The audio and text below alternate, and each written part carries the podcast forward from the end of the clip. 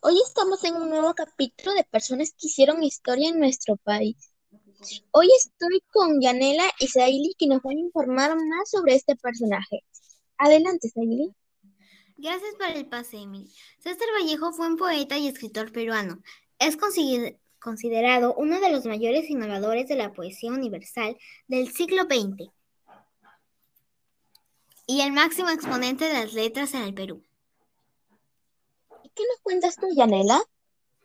Pues César Vallejo nació un 16 de marzo de 1892 Santiago de Chuco y falleció un 15 de abril de 1938 París, España. ¿Y qué nos dices tú, Saili? Pues algunos se preguntarán, ¿cuáles son las obras de César Vallejo?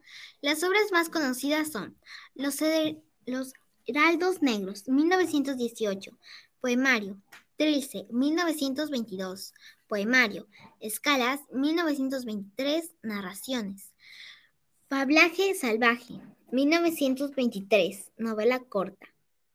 El Steno, 1931, novela. Paco Yunque, 1931, es un cuento.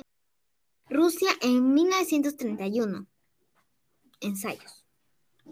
España aparta de país 1939 y es un poemario. Ya, pero ¿tiene familia? A ver, Saili, ¿qué me dices tú? Sí, tuvo una esposa, Georgia María Philip Travers o Georgia Vallejo. París, Francia, 1908. Lima, 1984. Fue un escritor y poeta francés. Esposa de César Vallejo, poeta peruano nacido en Santiago de Chuco. Además, es hijo de Francisco de Paula Vallejo Benítez y María de los Santos Mendoza Gurrionero. Fue el menor de 11 hermanos. Su apariencia mestiza se debió a, a sus abuelas fueron indígenas y sus abuelos gallegos. Uno de ellos fue el sacerdote mercedario José Vallejo, quien yace en las catacumbas de la iglesia del pueblo de Payasca en Ancash. Vallejo era un hombre muy moreno con nariz de boxeador y gomina en el pelo.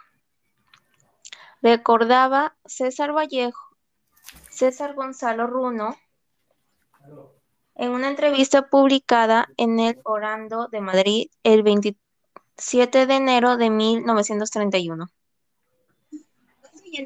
¿qué puedes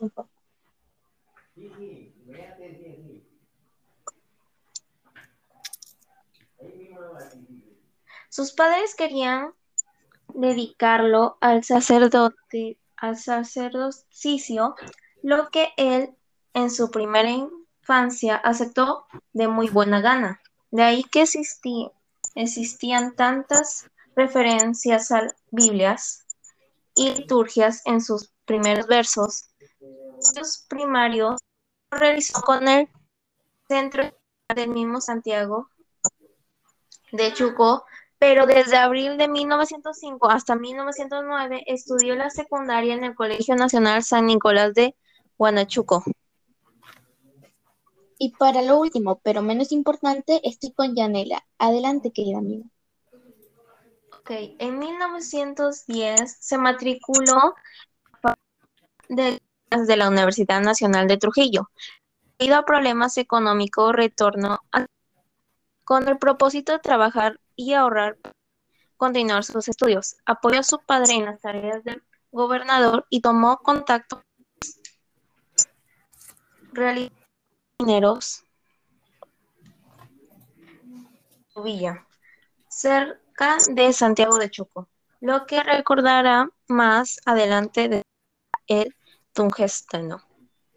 Viajó a Lima en 1911 para matricularse en la Facultad de la Medicina de San Fernando, pero nuevamente abandonó el claustro universitario por razones económicas, o tal vez por desilusionarse de dicha carrera. Consiguió un empleo de preceptor de los hijos de Domingo Sótil, un rico minero y asentado de Acobamba, departamento de Junín. Trabajó en el que permaneció durante siete meses. Luego regresó a Trujillo y en 1912 consiguió un empleo como ayudante de cajero en la hacienda azucarera Roma, en la calle Chicama, donde fue testigo de la cruel explosión de los buenos indios. Gracias chicas por informarnos más sobre César Bello y a nuestros oyentes por escucharnos. Pero aquí nuestro, nuestro tiempo se ha acabado. Nos vemos en un próximo capítulo de Personajes de la Historia del Perú.